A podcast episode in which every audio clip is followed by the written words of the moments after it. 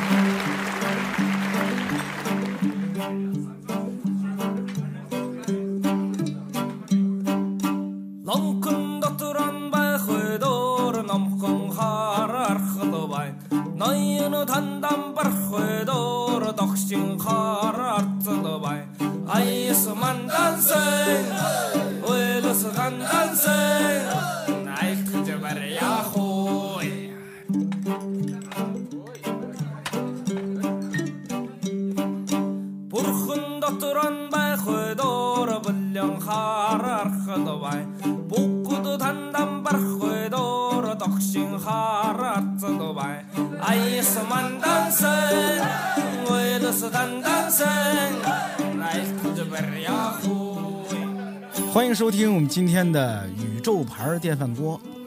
我们今天啊，请到了两位艺术家朋友，还真是的，我认识的艺术家不多。你看这有幸哎，认识一位最近靠卖手办出名的艺术家。可不是吗？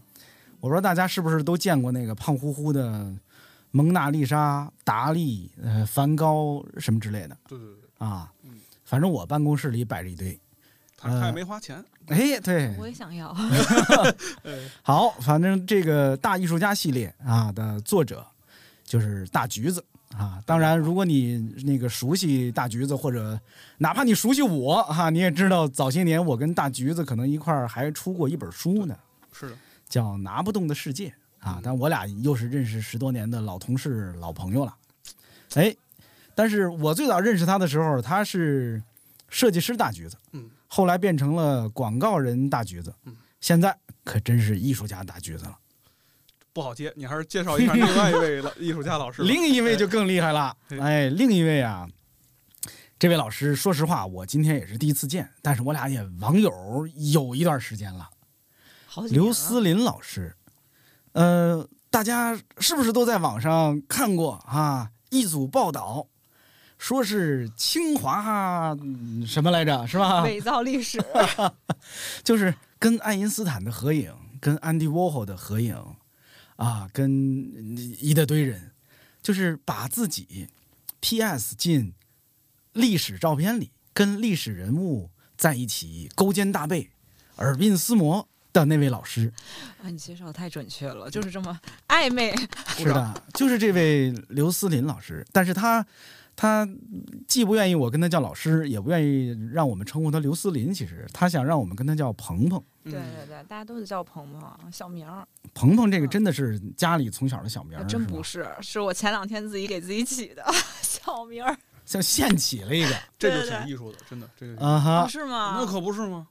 不是我我我我这个就直接把话题就岔开了。我为什么换名儿呢？就是不让人叫我刘思林呢？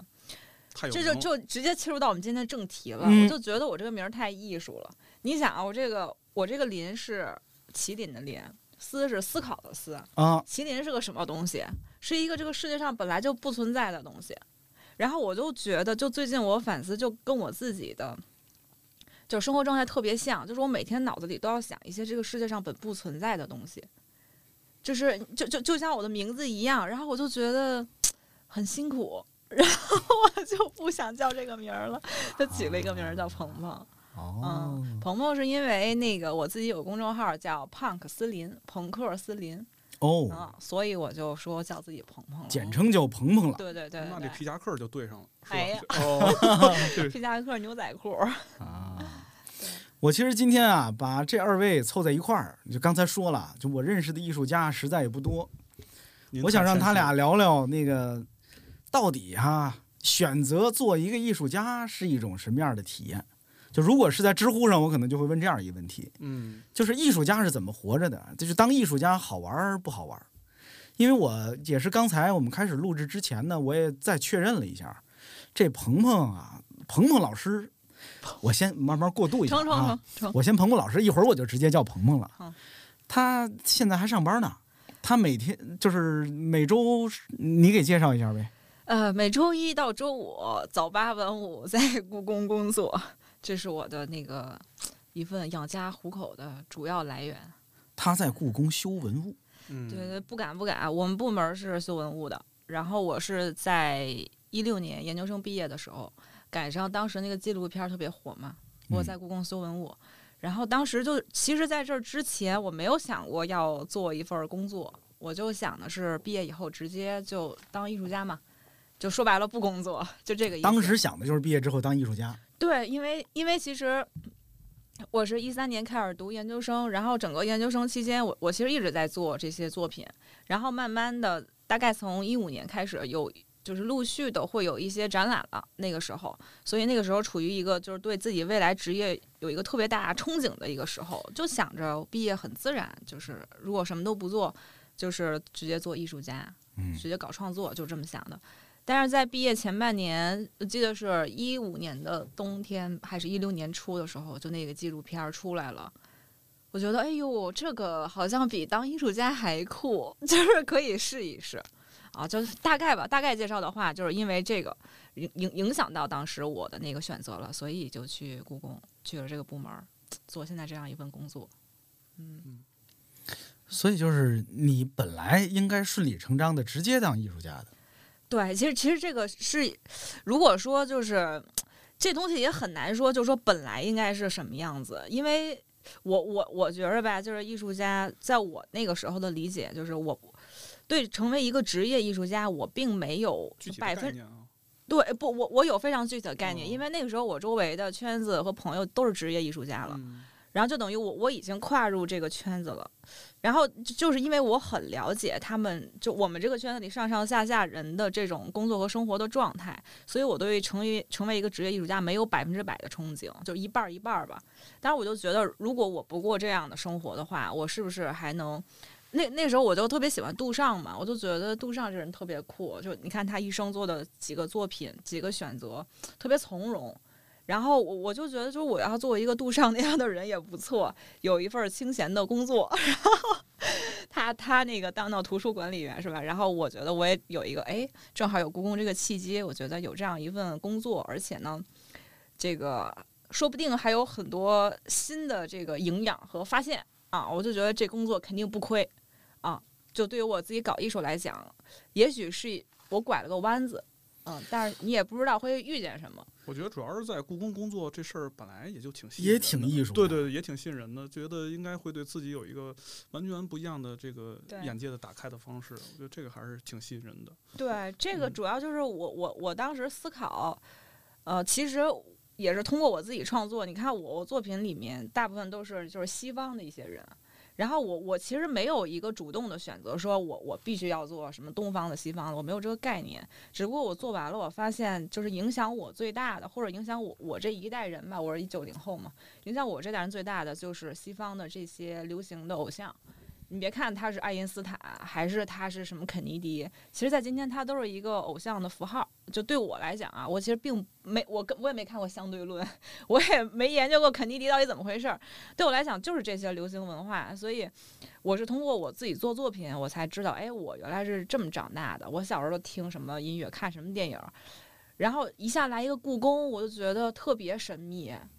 虽然这个说白了就是咱们自己家门口的，但是有几个人真的就是用心的去里面学习或者看看什么东西，反正那个时候我就觉得这个东西也许能挖掘点啥，因为毕竟是中国人嘛，对吧？啊，对这东西不太了解，就这样。我觉得他这经历挺逗的是，就是他他本来就注定当艺术家，嗯，他选择上班啊，反倒是一个小众的选择，对就反倒是一个叛逆。对一种反叛的，对，就好像你家你爸是搞摇滚的，你现在非想当公务员去，是不是？哎呦，对非得挺逗真有吗这不点这个意思。嗯啊嗯，这还挺好。那你一上上了不少年呀？我五年了，我本来计划是干到五年我就不干了，嗯，我就这么计划的。然后我因为我我说实话，这是一个事业单位嘛，然后那个又有编制什么的，就对于我来讲，我特别不想要这些东西，嗯，所以你给我呀，对呀，挂咸鱼的，你这 哇，咸鱼这还行，现出售事业编制一个，开个价。含北京户口和分房指标。那贵了，那给人那个特别长的数字那个。没有，我就不是不是凡尔赛，是因为我当时很无知，没走上社会，对对工作对这些就是没什么概念都没有，我就觉得这玩意儿没有啥用啊，就是吧，到时候辞职还挺麻烦的。对，万一你要出国当艺术家了，这再给你当累赘了，是吧？对，而且你身边的环境和圈子，你会觉得妈呀，我会不会因此受到排挤？你看，对吧？就就是当时嘛，就是小孩儿嘛，二十几岁，就是你当然就会胡思乱想很多东西，但实际上这一切都没无所谓的。你你是你到底有什么，没有什么这些东西，除了你如果自己认为很重要就很重要，对别人来讲是无所谓的嘛。然后当当时就觉得我干完五年就不干了，就没想到时间这么快。左五年，右五年，没有，现在只有一个，今年正好是正好是第五年。那那那就是现在还是会继续干下去的。对我我我我其实在今年我有非常仔细的思考过，甚至我跟我的同事们，因为他们都特别了解我这个状态、这个德行，你知道，都都是说。那个他们不叫我刘老师，我们那里面都互称老师或者说师傅，然后他们叫我思林姐，就不不管多大岁数的，就是看我看我，你看我这样也不太像在那里边儿特别那什么的吧。今天来的时候是皮夹克那刺儿拿下去了，是吧？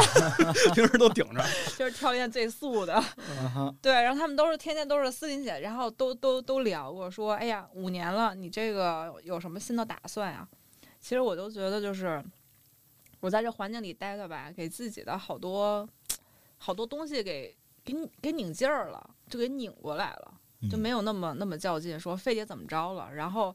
感觉活的也没那么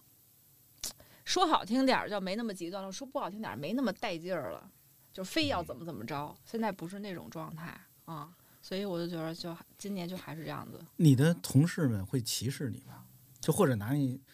就我才是你故宫的老师都有文化，不会那样啊。但是也真的有一些啊，就是那种，哎呦，听说单位里有一艺术家，嘿，哎呦，艺术家，来来一个，来段儿来段儿来，大概那那种。来来来来一段儿什么这正是直啤酒，这是相声表演艺术家，不是，但但是确实我，我特别感谢就我们部门的那些，因为其实我们部门修文物嘛，有将近三分之，我我估计有三分之一到一半儿的人是学艺术出来的。啊，嗯，就反正都你看，是班的。对嗯各个组修的这些东西，他动手的基本上都是学艺术出来的，嗯要么是学考古的，还就一然后有一部分人是学那个什么我化学呀那些，他们嗯做科技检测呀、保护那些。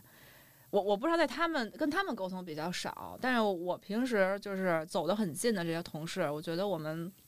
很大程度上能互相理解啊、嗯而且我我觉得他们还是很喜欢我的。艺术家的请那个如果有这个思林姐的同事听到了这节目啊，麻烦你们那个别吱声啊，咱们就让他继续相信下去吧。啊人生就是这样的。是吗？好，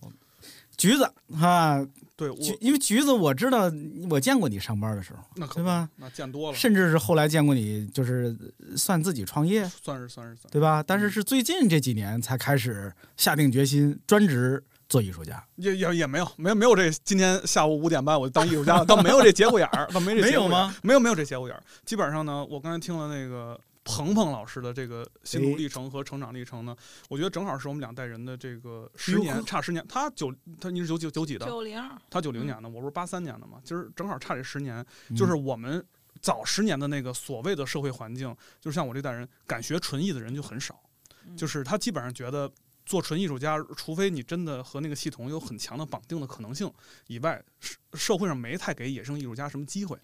对，所以呢，大学当老师，对对对，只有这些嗯那画班老师啊，只有这些东西。所以呢，绝大多数人都保守的选择学设计，因为这个呢还是能保你一口饭吃。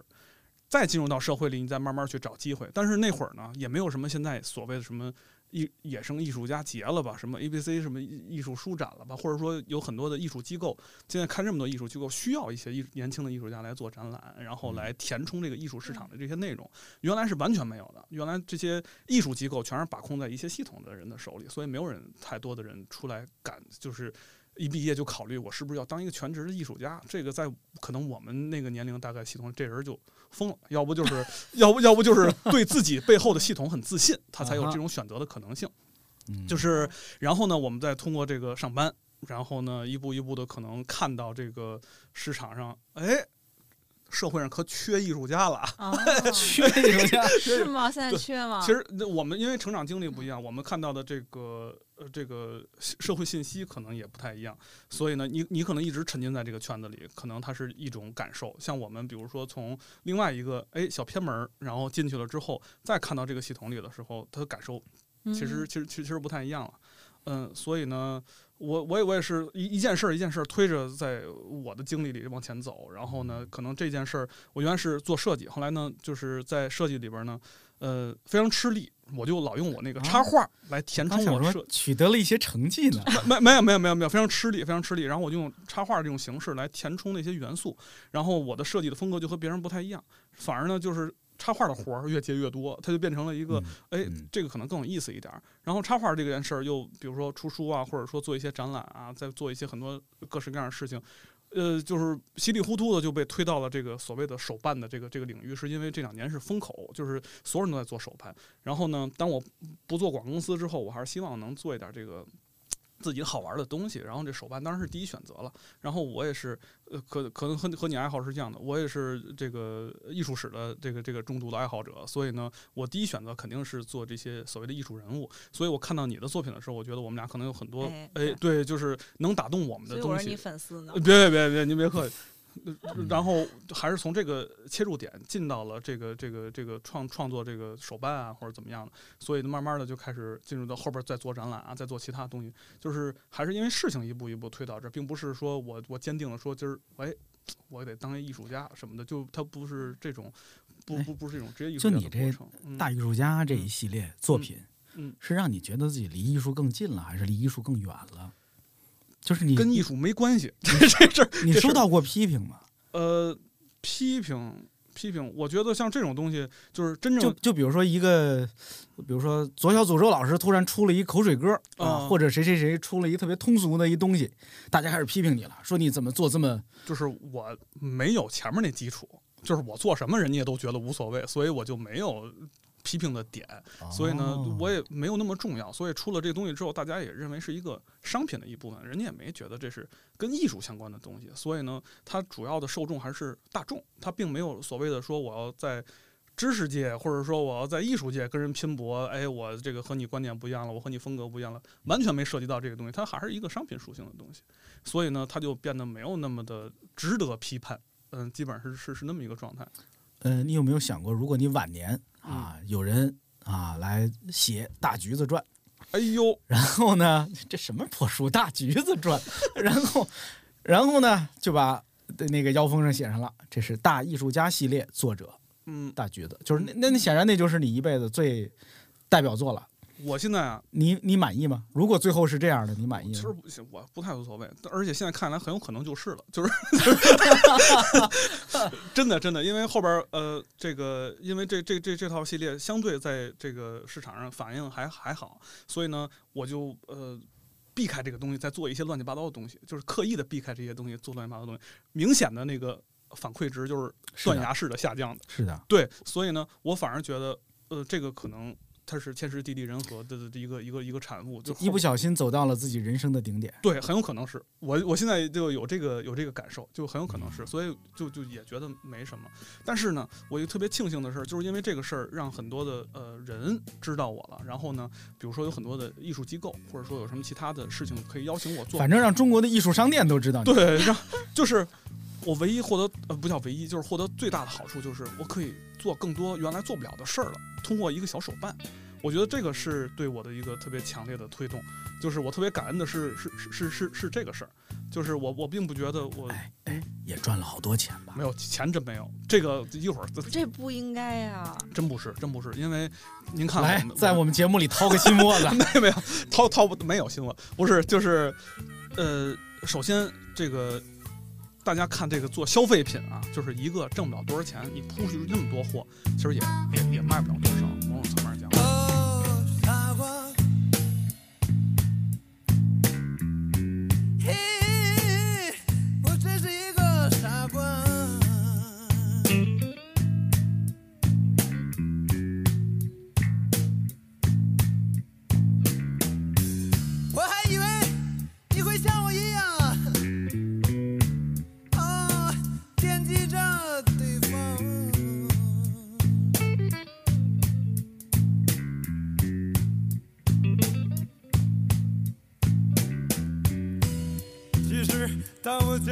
的时候，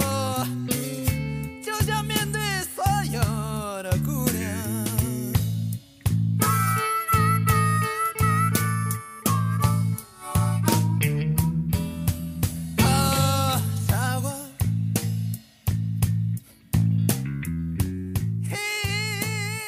我。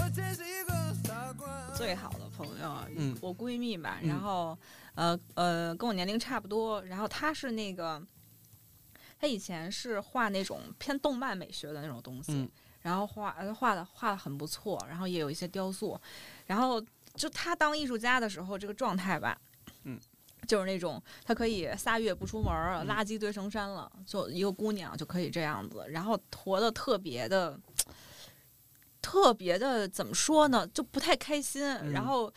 也很迷茫，也也不爱画自己那些东西，就是不停的重复嘛。然后为什么说这是他以前的状态呢？就是因为从大概呃两三年前开始，他开始买那个 Pop Mart 那种小小嗯东西，盲盒什么的。对，从小从盲盒开始买，越买越大，越买越贵，每嗯月都花好多钱。后来他们这些买这些东西的人是有群的，嗯里面就是全是藏家。嗯他他买着买着，他就觉得这事儿他能干呀，嗯。他他能做的比别人做的都好，因为他就是做他是做艺术的，你想他这个水准肯定要求也高，他的美感也强，而且他是就是加拿大那个叫什么学院，我我就不说名字了，呃，加拿大某学院吧，对，就相当于他们那儿出的人都是去迪士尼的，就是呃世界上最好这种动画学院出来的，迪士尼附属中学，嗯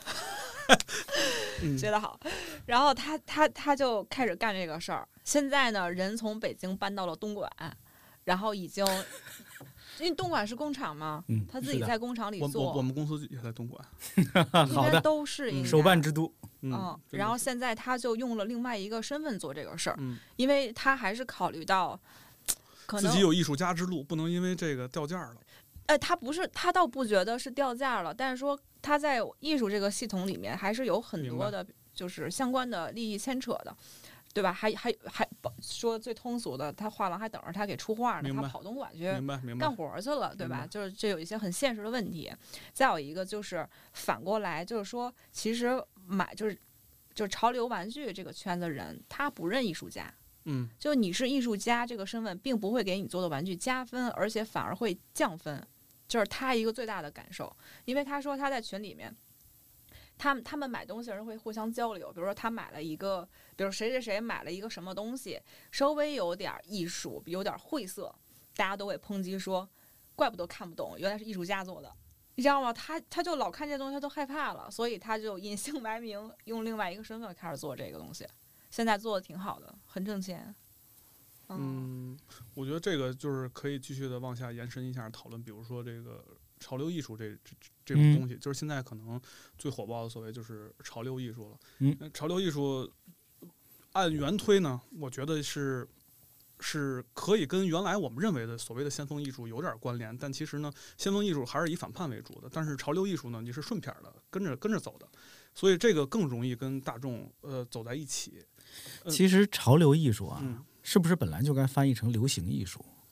嗯，其实是差不多的，只不过流行艺术显得没那么酷嘛，就是流行艺术还是有点儿就是潮流艺术这个词儿就有点蒙人，实际上就是流行艺术嘛。就是你说当年流行歌曲，如果翻译成潮流歌曲，也有这么说过的吧，反正差不多吧，反正差不多 是这意思吧。嗯、就现在呃比较呃，就比如说。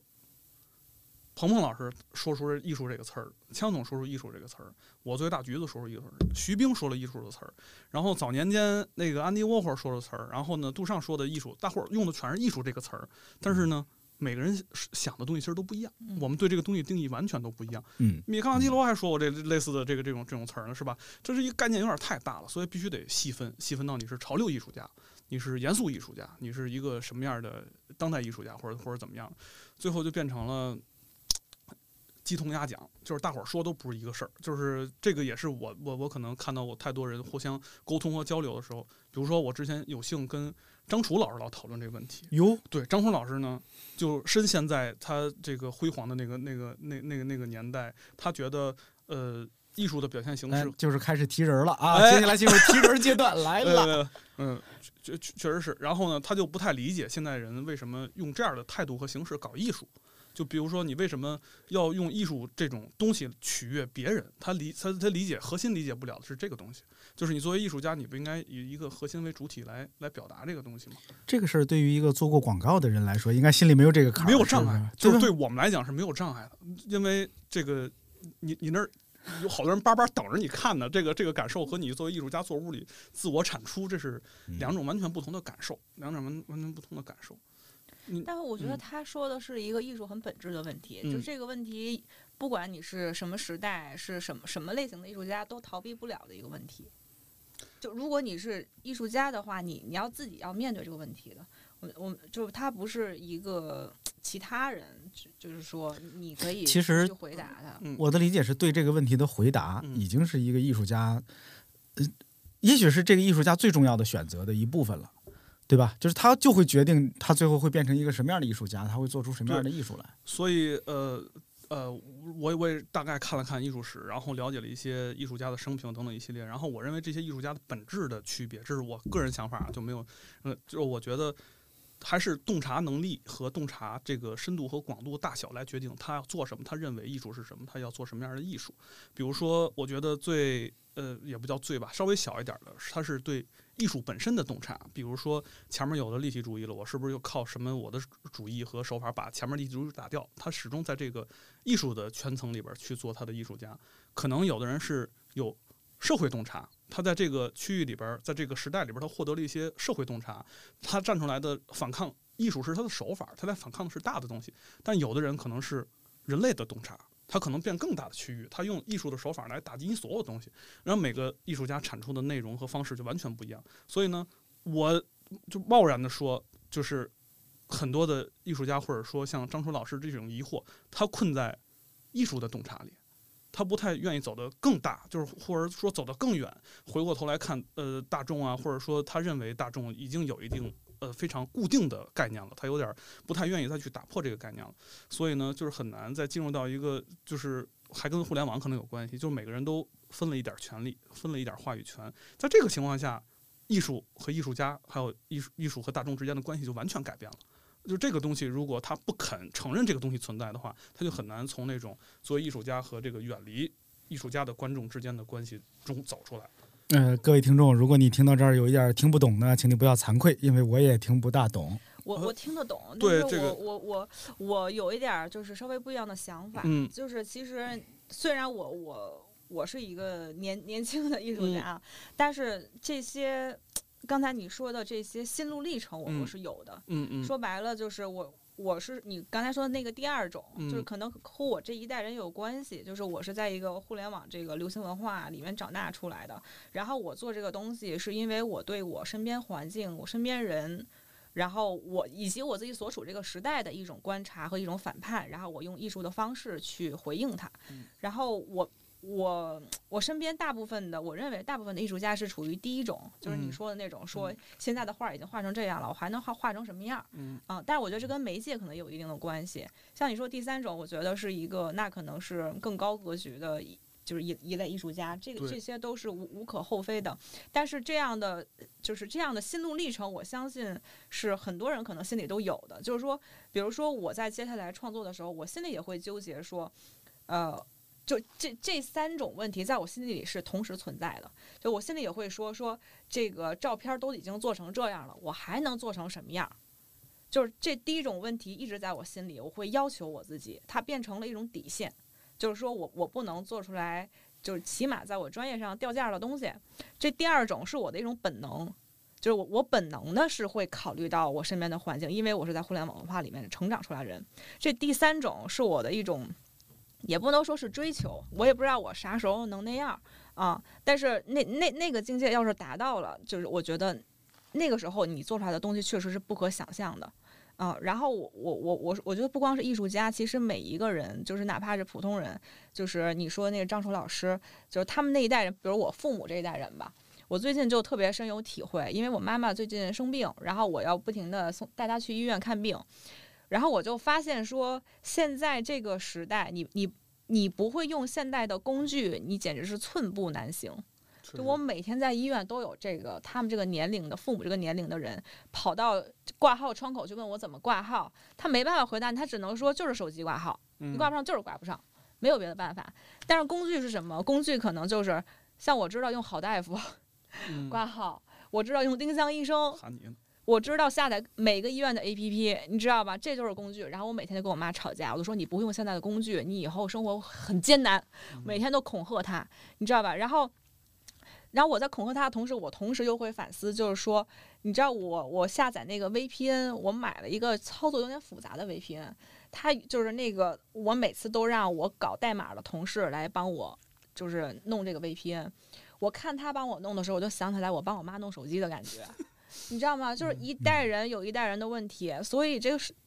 这社会太不友好了。我说嗯实话，就我也不认为那个张冲老师他的看法有问题，因为我我超级哦理解。这个这个我并没有说这个有问题的问题，这个这个问题都是个人问题，这个肯定不是一个一个一个总总统的问题了哎。我我你看，我只能把那个高深的问题尽量用我通俗的理解。嗯你看是不是这意思啊？哎，就是艺术到底应该是对呃艺术的回应，嗯，还是对自我的回应，还是对社会以及时代的回应？是不是这是一个我觉得这个可能就是这是这意思吗？我觉得是个人命运和能力的选择了，就是这个嗯可能并不是一个全面的选择，是吧？就有的有的人可能呃，他的宿命会把你推到那儿，你要替很多人来回复这个时代；有的人可能就要在化石里回复自己的这点问题。这个每个人可能这有点宿命论啊，但是呢，你看起来有的时候不管是从性格还是成长经历里面，会塑造一个人出来。然后这个人前前面的这半段自己是没法决定的嘛，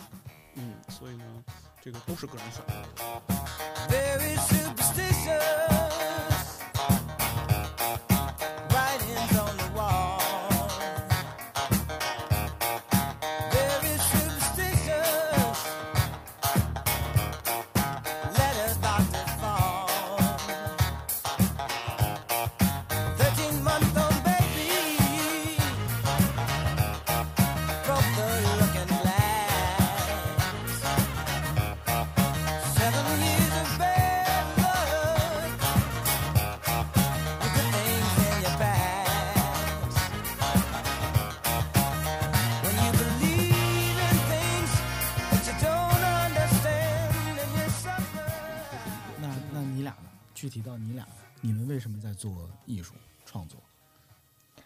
哇，这个自我剖析了，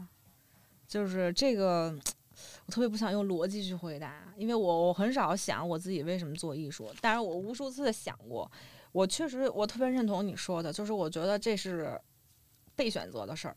就是说我我也没想过我要当一个艺术家，我我其实，呃，咱们中国内这些当艺术家的，基本上考前班儿、上大学，对吧？基本上这么出来的。然后我其实我都到高二了，我才去考前班学那个绘画。然后，但我我为什么说是被选择的呢？就是我我从小特别喜欢自己画讽刺漫画，然后在学校就因为这个特别受欢迎。我身边的朋友就从初中开始啊，就是我受欢迎是吧？我一下课 一下课，大家就拿着我那画儿就到处传，传到别的班，就天天就就是这种。我自己从来没觉得这个事儿以后能干什么。然后因为我们家也没有人画画，就是很很简单。后来我上了高中以后，我发现我好几个初中同学跑去学画画了，他们都是因为喜欢看我画画。然后那个时候我才慢慢反应过来，哎，也许我我应该做这个。然后我我才跟家里说，我说要不然我就干这个，然后我就去考前班就开始学画画了。直到那个时候，我还没有觉得我以后要当一个艺术家，因为其实艺术家离我们生活真的特别遥远。你你身边如果没有一个活生生的艺术家，你天天跟他在一块儿的话，你是很难想象我要干这个就不具体啊，对吧？都没有这个想法。然后我上大学的时候，我没有在画画，就因为考前班儿那个阶段画恶心了，画恶心了，真画恶心了，就是让我不想再画画了，就没有，也不能说不想，就是没乐趣了。然后我就想换换一个吧，就换了一个那个摄影。后来摄影学了几年，我发现跟学画画没啥区别，因为传统的那个教育，它对美的对美的那个认知和培训是一样的哎。我只不过我能不能打一岔？就是在大学里学摄影，嗯怎么学呀？呃，现在我不知道了，反正我是零八年上大学，那个时候其实已经有数码相机了，很普遍了。但是我们是呃用那种最古老的胶片相机，学暗房吗？也都得学。当然暗房了，嗯基本上前三年半你都是在暗房里泡出来的。就不管这这门作业讲的是啥，你必须是自己把照片洗出来。就为什么呢？就是说你自己拍的卷儿、自己洗的卷儿、自己印的片儿，就这些东西，它都是评判你照片好坏的一个重要的标准。这个其实就像咱们刚才讲的，就第我说那第一种阶段，就是我在回应前人给我的这些东西，就是我照片洗的好不好，别人可能看不出来。但是别人可能看这是一黑白照片，有黑和白，但我看这里边有五十度灰呀，我洗出来的多少度灰呀？我少洗出来不行呀。就我说白了，我感觉我还在画素描嗯，啊，你知道吗？后来我就觉得哎，洗照片这手艺，您现在还还还还有吧？驾轻就熟，哎就忘都忘不了。干嘛你要 洗证件照呢？怎么怎么这个？对，然后就就说白了就是。我我这个这个东西给你打的那个基础是特别深的，就是你比如我我我觉得我现在写照片，我不用打小条儿，我我只就不用打那个试条儿，我知道要多少秒，就是药都是自己配，就反正都是那么过来的。那时候没觉得有问题，但那么干了三年，我就发现就是生活不是这样啊，人都用数码相机呢，天天我这还弄个胶片，还还是还是个中画幅，还得自己测光，是吧？就觉得不知道学校教的是啥，说白了，就好像学校教的跟这个世界在发生的事儿一毛钱关系没有。所以我我我是上大学就做了这个作品，当时用手机拍的，然后用 PS。说白了，我不知道我我我在背叛什么，但我我肯定是背叛了我自己。就是现在的大学教摄影，就至少你那时候大学教摄影是并不教这种数码的图像处理的。不教，就就是比如说它只 PS 这是它只是一门课，它只啊是其中一四年当中的一门课而已。有，嗯，但他不是按道理说得教修图才对吧？大学 啊，别别别，那是我们行业干的事儿，别那个别往人家那个。修图类似于色彩管理，他他是教你色彩，就是你想的是把这人修怎么好看了，嗯或者这照片怎么修好看了。我们教的不是这个，他教的是很原理性的东西，嗯就是说你你调曲线和你调色阶的区别是什么。然后你、啊你看这张照片是个彩色照片，但是我们看它是偏蓝了还是偏品了，它嗯怎么给它调回来？就是它考虑的是特别原理性的一些东西，嗯，不是很实不是很现在大家都实用的那一类。好嗯，好像听起来设计艺术性的东西不太多啊，就是感觉还是技术性的东西可能占主要的，就操作呀或者怎么样，先学习这，先学扎实了，咱再聊别的，嗯好像是这么个一个。呃，也也也也不是，他其实还是对你美的那个培养，比如说，嗯、教你就说很简单，比如说教你构成、构图、色哦彩、这类的，就是跟你绘画是一样的，就掰开了揉碎了，每一块儿都单独拿出来作为一个那。你当时的那些同学有后来真的变成很优秀的摄影师的吗？没有？得我不知道啊，一句话否定了所有同学。呀好多同学可能在哪个学校的？哪个班的，你得说说挺呀。优秀的。不是不是，因为因为是这样，就是没有我有没有变成摄影师的我不知道，但是没有搞艺术的了，就是做职业艺术家的人没有。我啊。觉得。当职职业艺术家还是需要时机的，或者说需要一些小机会的，并不是真的想对，所所以我说嗯这个事儿是被选择的，就是是我学学摄影那前三年，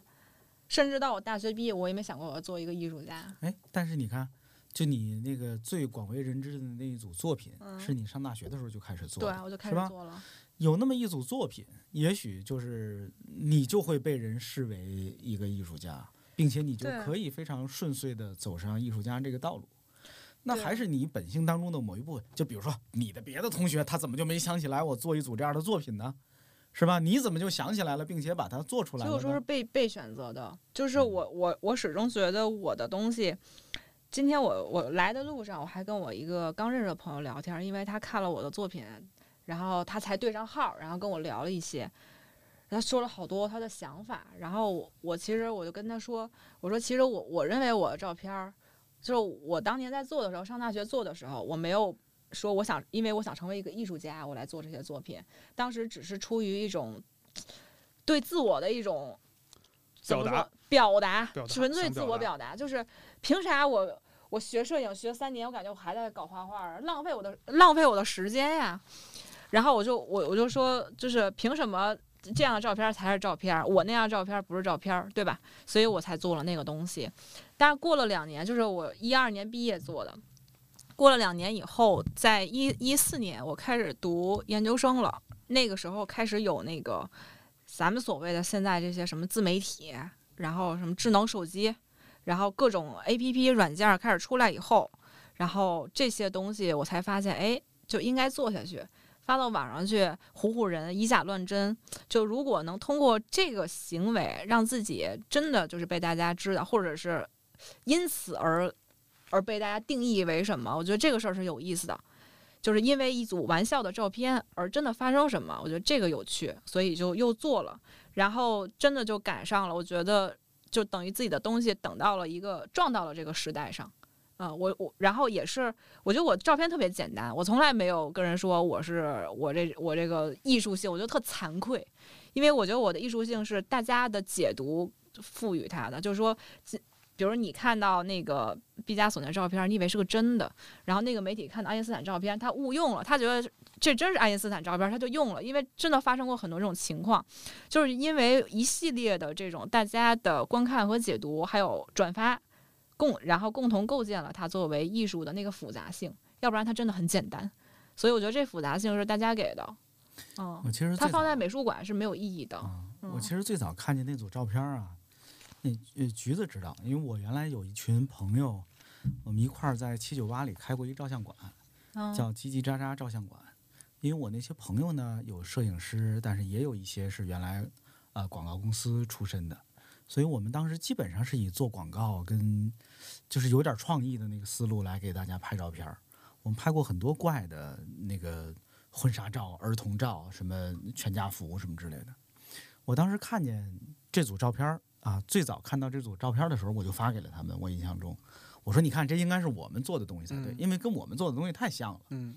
但是我们就当时那群小伙伴儿就没有把它做成一组作品，或者说系统的有这样的一个想法概念嗯在后头。嗯我当时就觉得很遗憾，就这东西为什么不是我们做出来的？嗯实际上，我们有几次，我印象中特别清楚。嗯，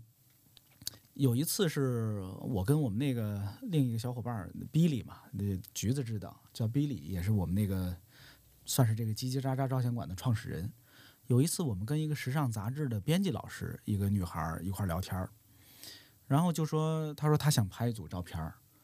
呃，我说那你想拍什么？因为我们那个照相馆当时也是，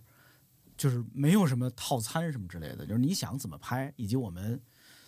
他就说起来，他说他一不怎么就聊起了他的父亲，就是他说他父亲啊早些年去世了，然后这个事情在他心里一直是一个结。我当时就说，我说你有没有可能找几张你父亲的老照片儿哦，把他们 P 在一起。对，我们拍一下现在的你，我们把把你放在你父亲的旁边儿。那编辑老师哗眼泪就哭出来了，就真的是我印象特别清楚，当嗯时眼泪哗就流出来了。但是后来这组照片也没拍成，我觉得因为那个过程可能对他来说太痛苦你这个了。idea 可以继续做下去。后来我发现国外有人做了，啊，就国外有人就是拍现在的自己，然后把童年照里的自己换成现在的自己，嗯就是年轻的父亲在草坪上哦，我也看过那搂着现在的他嗯等等，啊，嗯、我们当时还有一个想法，就比如我给一个朋友，那个后来拍成了，我们拍过，就是他，当时他给我们提出来的需求是，他说我想拍一组婚纱照，为什么呢？因为我年纪太大了，嗯。我已经四十了，但是我还没有男朋友，我怕等我什么时候找着男朋友啊，我那婚纱照拍出来不好看了。嗯。我说咱们拍一组你和你的隐形男朋友吧，就是最后我们拍了一组他和他的隐形男朋友，嗯，就是他在家里、在草地上、在什么电影院什么类拍了一组这个，他穿着婚纱，然后在本该有男朋友的地方，其实有一个就是空的嗯。啊，但是你看起来好像是有一人一样，就我们拍了一组那样的东西，可是实际上他也没变成一艺术创作，嗯。但是你看，我想问的是，怎么一个机缘巧合，就是你的那一组作品，也很有可能被视为是一个玩乐大学生的一个对玩笑嗯。啊，或者说是一个偶发的一个小玩意儿，但是他没有，他最后就真的变成了一个艺术作品，甚至呃引导你变成了一个艺术家。为什么？这个差别在哪儿呢？这个差别特别残忍，说出来，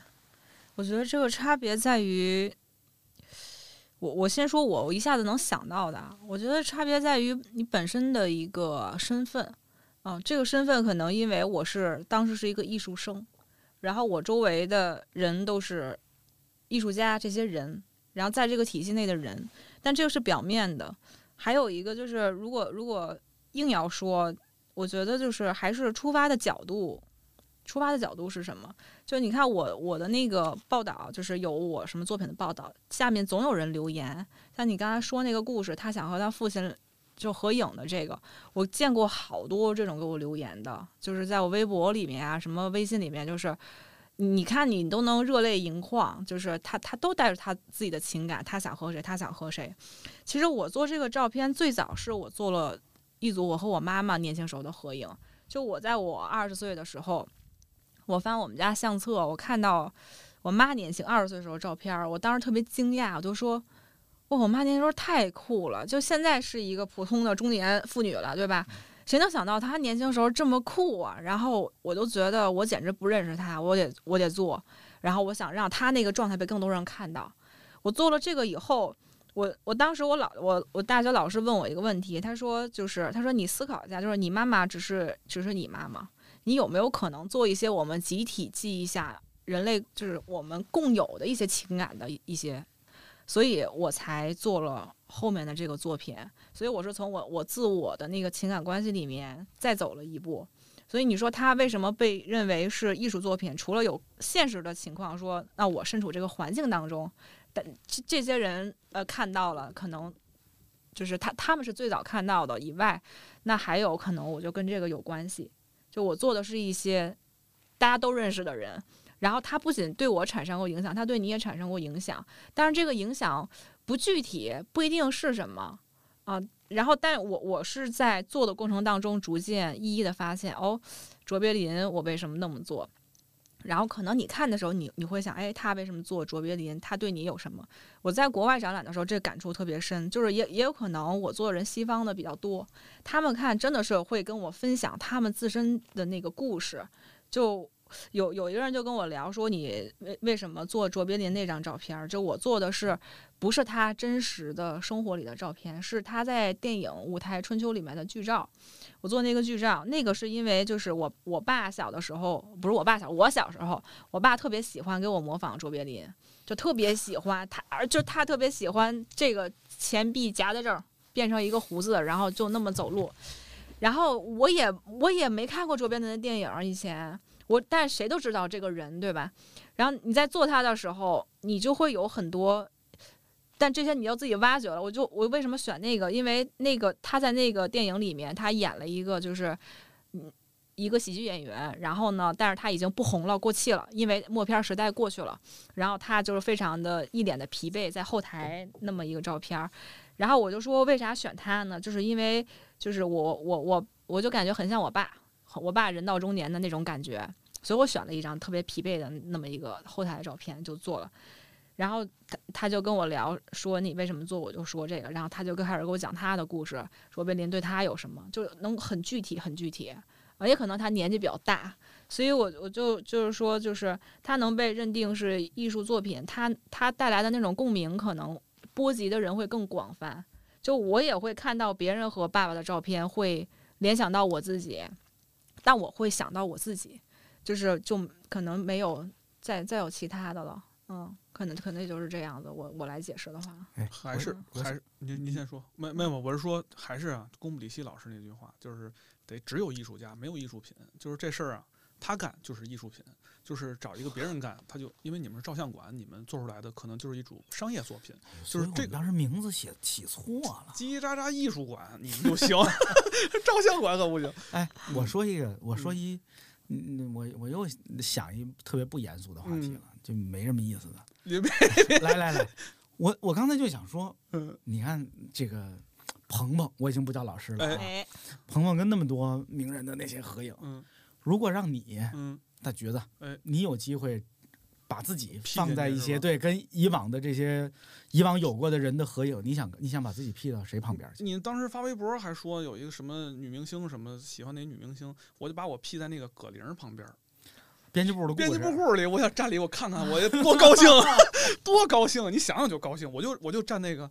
葛玲和那李永宝中间那个那个桌子中间缝儿，就是那个张国立坐那地儿，我就坐那儿，嘿哎，我两边看看，多高兴！哎，我我跟你说，真的是每个人的那个选择都不一样。我以前那个我瑞典那个画廊，就是那老板我们关系超好，然后他就过生日，我就说我送你个我送你个礼物吧，今年那个我就送你一个合影，你想跟谁在一起？我说这啊这绝对是 V V V V I P 呀、是是是，对吧？这个别人给钱都不能干的事儿。他们单位给钱就干，对，我们原来我们的照相馆给钱就干，对对对，跟谁合影我们都能给你，要谁签字我都能能给你写。然后他给了我他跟我说了一个人，我真的是万万没想到。你想，他是一个，你在国外嘛，开一画廊对吧，也是有这个范儿的吧？结果他跟我说帕米拉·安德森，嗨，哇！我当时我我既然开了这个口，我也得努努力吧，对吧？我真的就是开着全网去搜帕米拉·安德森的照片儿，啊，我就是试图在他所有照片当中找到一张，就我能够接受，就我想做的，发现找不到，我真的找不到，你知道吧？最后我也没完成这个这个作品。还是主要还是没给钱，听着，我我突然想起来，嗯第一，我刚才脑子里在想，我愿意跟谁合个影我其实没想出一答案来，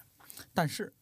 我想起来，就今年前半年的时候，嗯我干了一小活儿，就是嗯我帮那个英达老师写了一小剧本，嗯然后呢，为了拍这广告片儿，就在棚里复刻了一遍《我爱我家》场景的场景。嗯，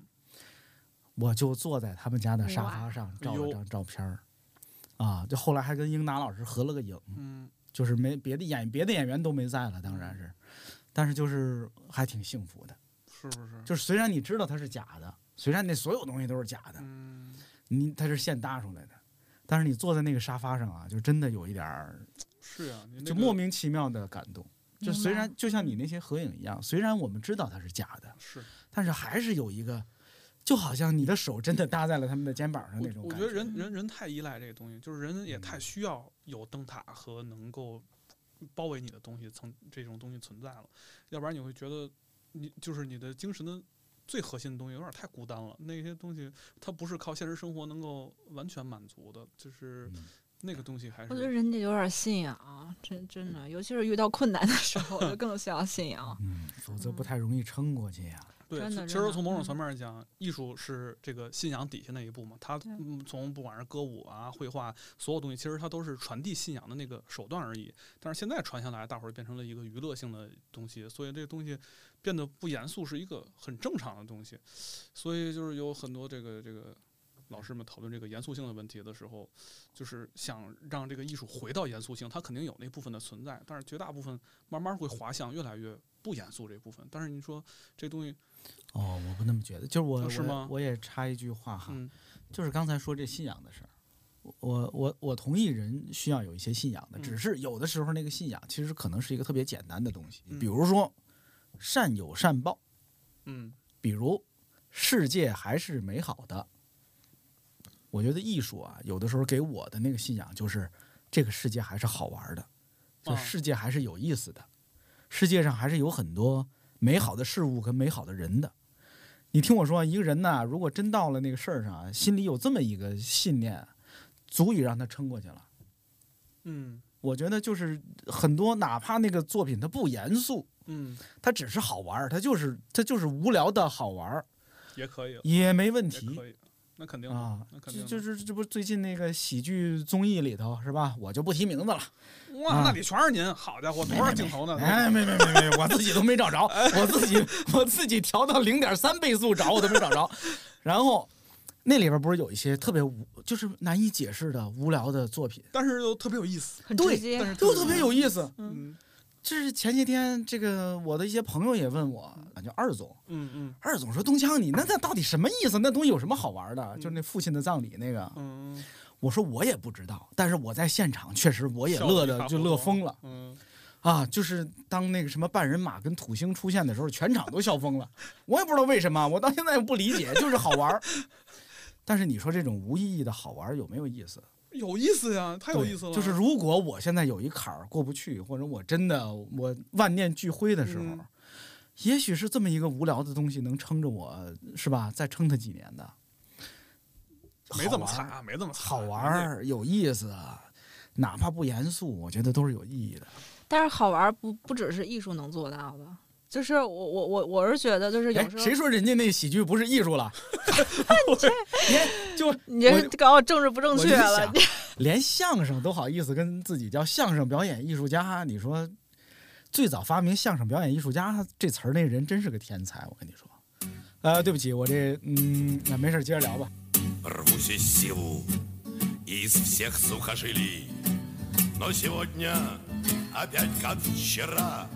Обложили меня, обложили. Гонят весело на номера. И заели хлопочут двустволки Там охотники прячутся в тень. На снегу кувыркаются волки. Превратившись в живую мишень. Идет охота на волков, идет охота На серых хищников 就是觉得就是有时候老就是总是要寻找一些不可能就不能替代的，就比如说你你刚才说好玩，就好多东西都能好玩嘛。但我能理解，就有有的人就是要追求啊、就是那种唯一性，就是这个东西只有艺术能干，别的不能干。但是似乎现在这个东西就被瓦解掉了，因为做啥都是没门槛的。你说以前那个信仰，就是说。因为我是学摄影的，我对这段历史就特别特别的，就是了解。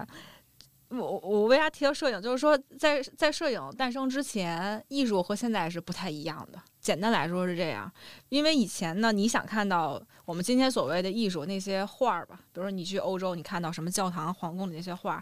老百姓生活里是没有这个看不到这种东西的。你只有进到教堂里面，然后哦仰仰望穹顶，然后看到神，所以它是自带用本雅明的话说，它是自带灵光的，自带光晕的。大家一看到它，它就是一个信仰，一个寄托。所以艺术也承载着这么一个功能，只有绘画它能做到，能艺术能做到这个东西。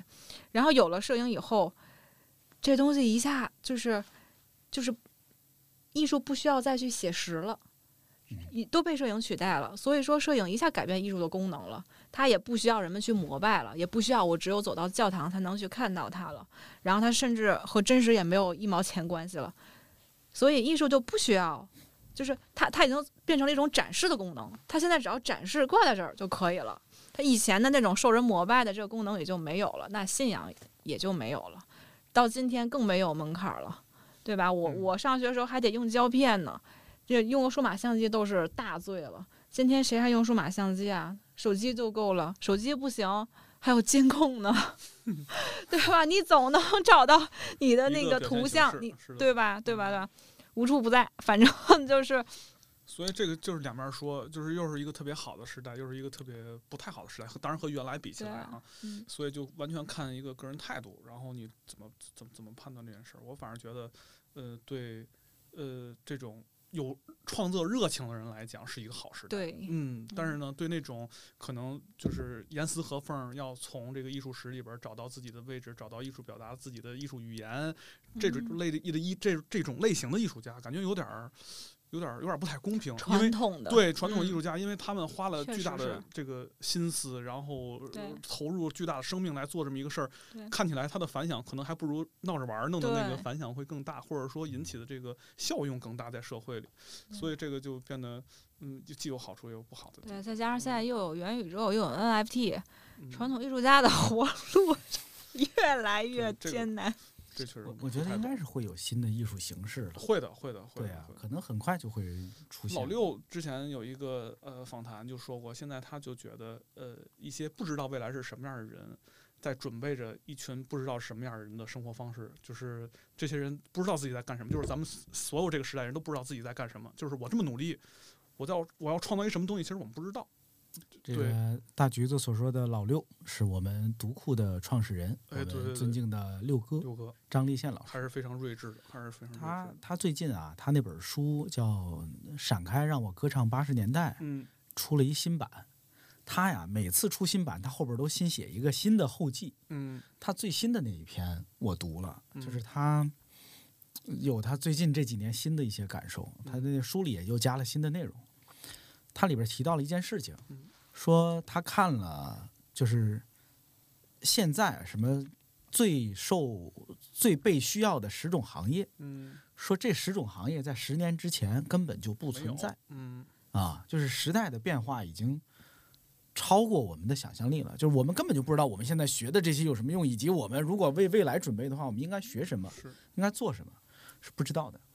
对啊，所以不才有意思嘛，就是所所以就是能能就是有很清晰的洞察到现在正在发生什么的人就很厉害。是啊，对我我特别喜欢那个李希特，就是你看过那个电影《无主之作》吗？就是一个一个讲李希特的一个一个电影，就那电影拍的也不错，就德国的叫《无主之作》。然后其实他那个就我们俩都没回应，证明我俩都你就开没看你就开始讲，你就你就直接就别反复问到底看没看过。不是不是，我是 大概但是我看过《无主之地 》，有一电影叫《无主之地》，没有这这这这一下让我就是有点懵，你知道。其实那就不讲这电影了，其实就是说，我就说别介，我俩都没看过，对呀你你讲讲。介绍不是，，主要是讲，我就说说那个李希特，呃，那个说李希特嘛，就是他那个他画的画，你们大概都应该知道，就是他画照片，但是画的特别虚，比如说画一个蜡烛，一个特别模糊那种的，就是有点像大大光圈的那种的，是吧？对，就是他他是画照片，但是他嗯画的特别虚，而且画很大，然后嗯颜色也很就是很像单色那种素素的那种，画所有东西都是虚虚的。然后他他是就是他是怎么他为什么画那么虚？就大从来没有人就探讨说李希特为什么画那么虚，你知道吧？大家都说啊李希特怎么，其实就是眼不行，你知道不是他 不是说梵高就是因为演不行吗？他所在那个时代吧，就是刚有了这个电视机的诞生。嗯那个时候你刚有电视机，就跟我小时候刚有电脑似的，或者刚有游戏机似的，你不会认为那电视机那个很很很模糊、很虚。现在有什么高清了、四 K 了，你会发现以前那电视没法看了。嗯但是你只有以前那电视的时候，你会你根本就不会觉得它不清楚，你对吧？但是李希特，我都说他他是对他所处那个时代的一切事物都有非常清晰的认知，他就看出来这些都是虚的，他画的东西就是虚的。但我这么说很简单啊，就包括我的安迪沃霍也也也是一样的。对，他为啥做版画？我们今天解释他为啥怎么怎么着，其实就是因为那个年代版画是最大量的、最复最复制、最传播的，就这么简单。他就是对他那个时代有特别清晰的认知。对，我觉得安妮沃霍也是一个，就是能清晰的看出社会框架，传媒和大众之间的关系，艺术和大众之间的关系。然后呢，我随便拿出来东西跟你们开玩笑，然后就把你们整的团团转。就是这种大艺术家，在这个时代就很难出现，就很难出现。他们我小时候一直分不清安迪沃霍和伍迪·艾伦，我小时候老觉得哟，都戴眼镜儿这，拍电影的小老头儿还能画画呢，就是还会画罐头还是什么之类的。一地儿一地儿，嗯，哎呃，因为我知道橘子是有一段时间在美国，嗯然后跟美国的艺术家们、艺术圈有所接触的。接触的接接触很少，在那个布鲁克林那边呢，有一堆设计师、艺术家，他们会在几个楼里头有一些工作室啊，有时候去看一看、聊一聊。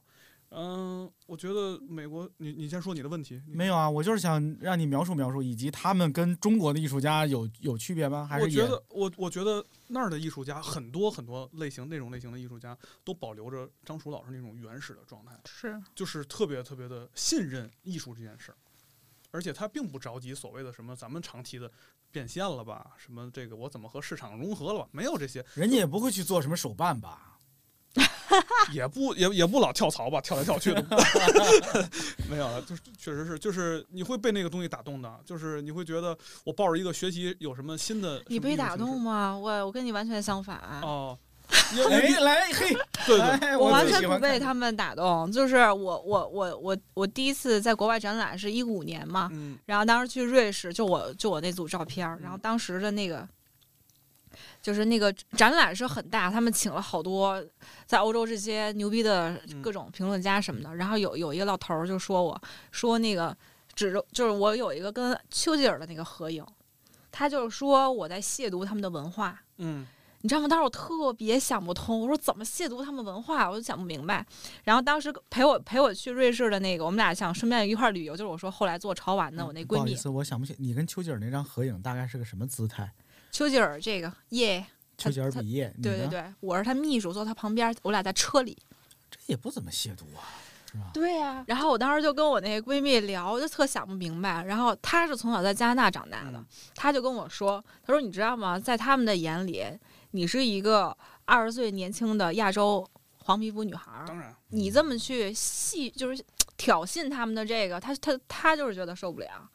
然后，当然我我整个后来我展览完了，我在就是什么瑞士啊那边儿安迪沃霍还画我们毛主席呢。就是后来我在那那边儿就是开始各种旅旅行嘛，我发现我走到哪儿，一五年啊，我我拿的是苹果手机，我发现欧洲人不用智能手机的，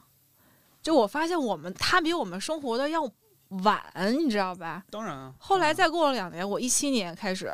就是一七年一八年，我就在欧洲疯狂展览，就没有一个人说我我我怎么着不尊重他们了，就那个时候他们就已经跟咱们就是他？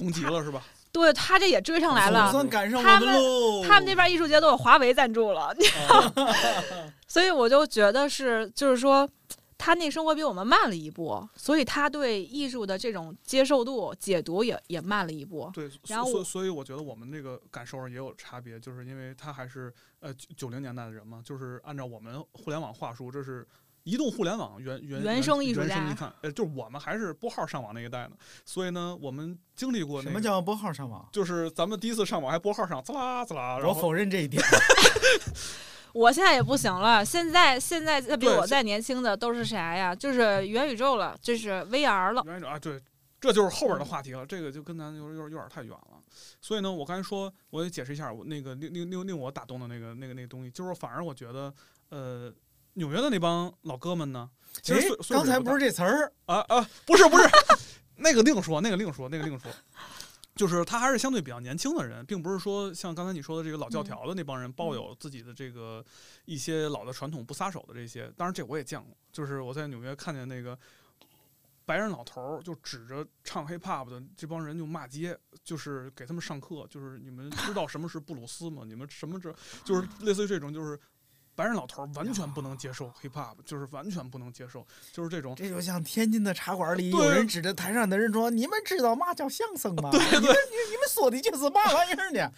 完全不行。但是呢，就是这批还抱着原来的那种纯真的信仰的这帮这帮人呢，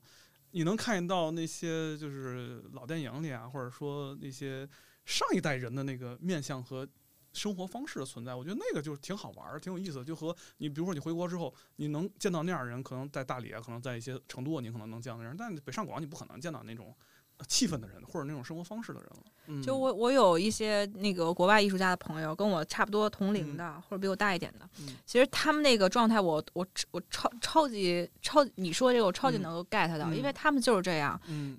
他们没有什么就什么职业艺术家这这这种这种这种或者当代艺术家这种身份，但是他能够在就是这样自由的做艺术，而且能够自给自足，其实是因为他们有比较良好的这套系统，嗯，比如说他有很多的艺术的基金、驻留计划，这些东西都是能够支撑他做艺术的，是。而且他有比较成熟的市场。比如说我我这种摄影作品，就是在国内接受度是很低的，就是如果当做那个就艺术品去买卖销售的话，嗯接受度是很低的。但是在国外，就是这东西很正常，是对它就是有很多的渠道能够让他就只做自己。但我咱们这边真的就是野生，野我，但我觉得野生，它其实很动人，很很打动人。就比如我我我微博我我不关注艺术家，我微博关注人特别少，一一百多个人吧，我还老删，自然男孩儿是吧？你就知道我要说什么，是吧？哎，等我打一岔，我就爱看这个。自然男孩儿嗯以及类似自然男孩儿的那那种视频混剪，嗯，我真觉得那已经是个新的艺术形式你。知道这个是啊什么吗？我发过一微博，我觉得我真觉得那是一新的艺，而且马上要冒出最好的、非常好的作品来。如果这是一个他这样身份的艺术家做的，那个就是艺术品了。但是他是一个博主做，那可能就是短视频的，这个就变成了一个谁在做这件事儿。嗯，有道理。来，我又要我也要提人了，提我还没 idea 提人呢。J'ai si peur de ces romances qui finissent avant qu'elles commencent. J'ai peur dans le noir, peur du hasard. J'ai peur des trains dans les gares. J'ai si peur des sentiments. Les mots, les mots, c'est du roman. Je n'irai pas plus loin, croyez-le bien. 我前一段时间啊，因为我原工作单位的一个事情，我我录了一一系列跟艺术家的对谈嗯。啊，比如赵半迪老师，嗯。你看我还有幸跟赵半迪老师聊了一回一回播客，嗯。他就提到他最近在做的一个作品，嗯。叫赵半迪的小窝。嗯，我听起，因为我没见到那个作品，我嗯听起来呢好像就是搭了一个小小屋对，然后呢好像就没了，和屋里挂着一小画儿什么之类的。连屋子没有，跟帐篷似的。啊，对，你知道嗯哈，嗯就是大家谁来了到这艺术馆里啊，都能在那屋里坐会儿跟跟你唠嗑儿。啊，唠嗑，在那儿聊。有可能赵半林老师自己在那儿，也有可能没有，就别人在那儿聊嗯啊，可能会有一些摄像头之类的给你录下来记录，下来。然后屋里有一画儿什么之类的。然后呢，我跟这赵半迪老师聊的时候呢，就他就也说到他这个作品，嗯呃，包括那个策展人老师嗯哈、说大家在里边很愉快，就好像进入了另一个。我能理解，我能理解，当他在艺术馆里作为一个作品展出的时候，我如果坐进去，我可能也会有一种莫名其妙的神秘感。艺术上身的那个感觉。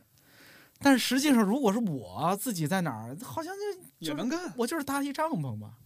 你看，你就就是可能跟你说的这个是有道理的，就是这个东西是不是被视作一个艺术行为，有可能真的是跟作者有直接的关系。这跟那测不准原理是一样的，就是观测不观测它 是一个重要的变量，当然当然，是吧？对啊，嗯，我就成天刷那个什么自然男孩那些。我我我我我我我我这跑不打岔结束，你来。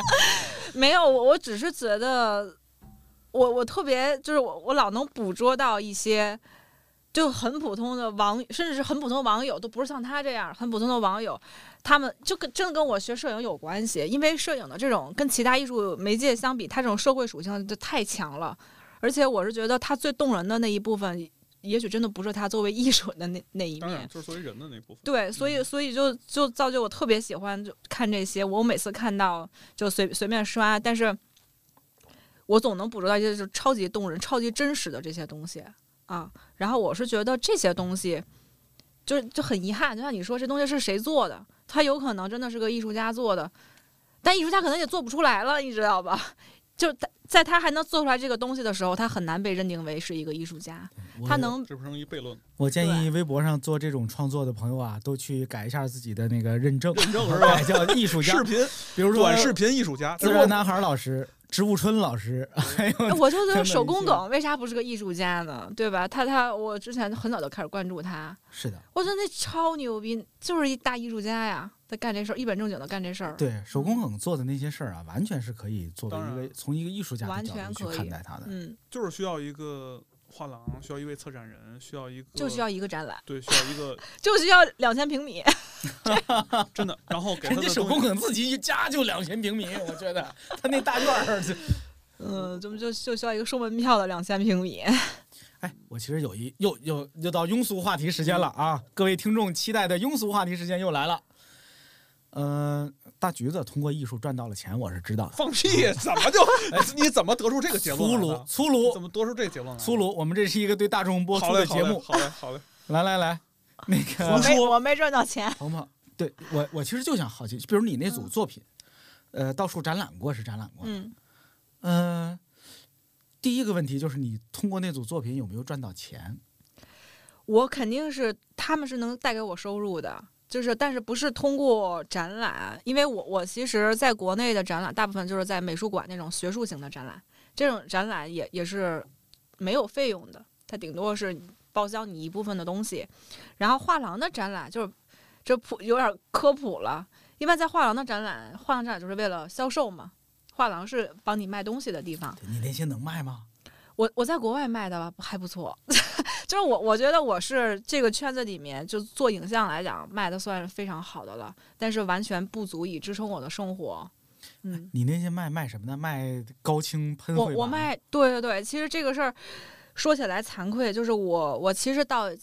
一八一八年我才开始进入市场去销售它们，在那之前不是不是没有画廊，而是我不想这么卖。嗯就我总觉得我作品是从网络里面找到的图，然后嗯盖完了发回到网络上，它非要变成一个实物去销售的话，就是因为当年没有 NFT，你知道吧？它非要变成一个实物去销售，我就觉得我是心里过不去这个坎儿。但是呢，这这就是一个很复杂的问题，就是当但是你你被这个行业所认可，市场上需要你的东西，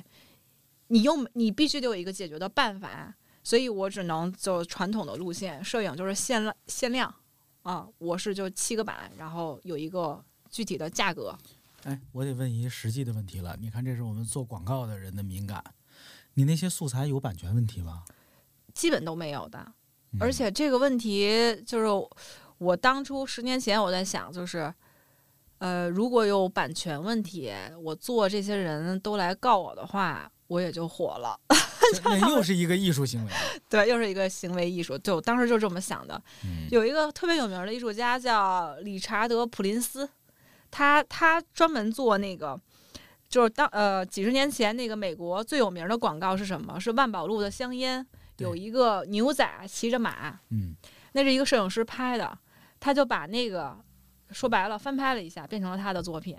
然后就普林斯他一直在做这样的一些东西，然后他就官司缠身，但是他超他其实是一个很好的艺术家啊。然后我我当时就天真嘛，我就觉得，哎呀，这些基金会什么后什么遗孀都来告我，是不是就火了？也没有那么红，主要是我可能呃被评为全世界遗孀协会最讨厌的艺术家。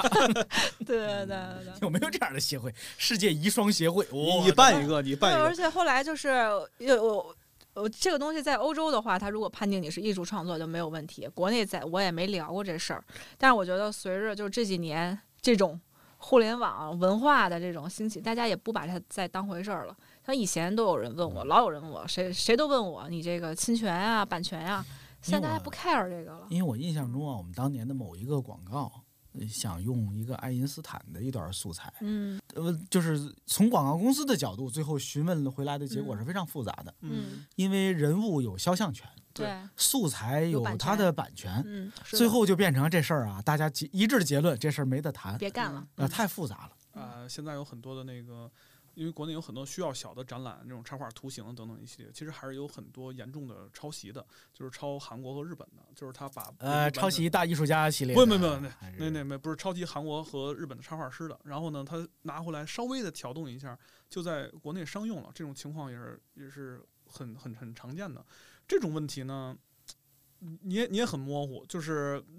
因为看过的人就会觉得骂街，然后呢，如果没看过的人就会觉得要没这个我还不知道这个呢，是吧？我我不负责任的说一下，啊，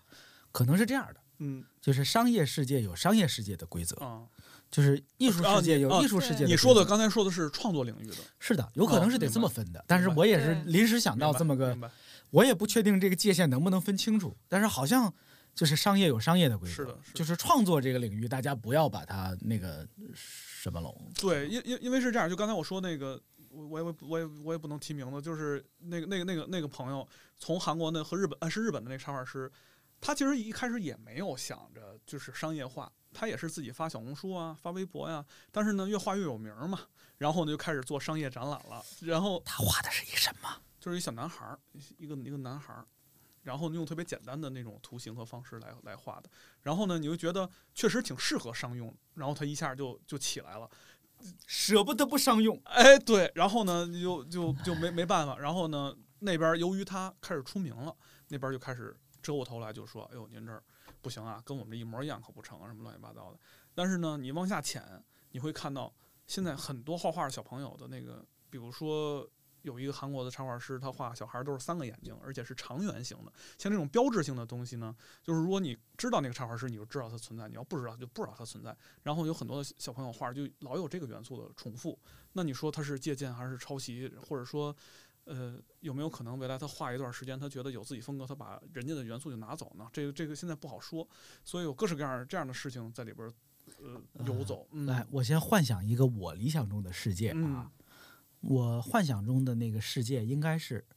如果有人嗯。利用他画出来的这个有独特独特特征的人物嗯。形象，嗯。去绘制了一个，比如说一个长篇漫画，嗯。是有故事情节的。虽然我用的是一模一样的你的这个我觉得也没问题，我觉得是没有任何问题的。嗯，除非那个人就在基本上不做改动的情况下画了一个一模一样的画，并且拿去卖钱了，我觉得那是不道德的。是说呢，就是最近还有一个，就是这个潮流艺术界啊，就是还还有一一种创作手法是什么呢？呃，其实刘岩老师也用过这个，呃，就是米菲兔看蒙德里安，就是类似于这种东西哈。然后呢，现在是是现在是这样，就是呃，美术馆里的奈良美智，他就把这个奈良美智的画呢，用和奈良美智差不多的风格再画一遍，但是呢，画在画的画框里，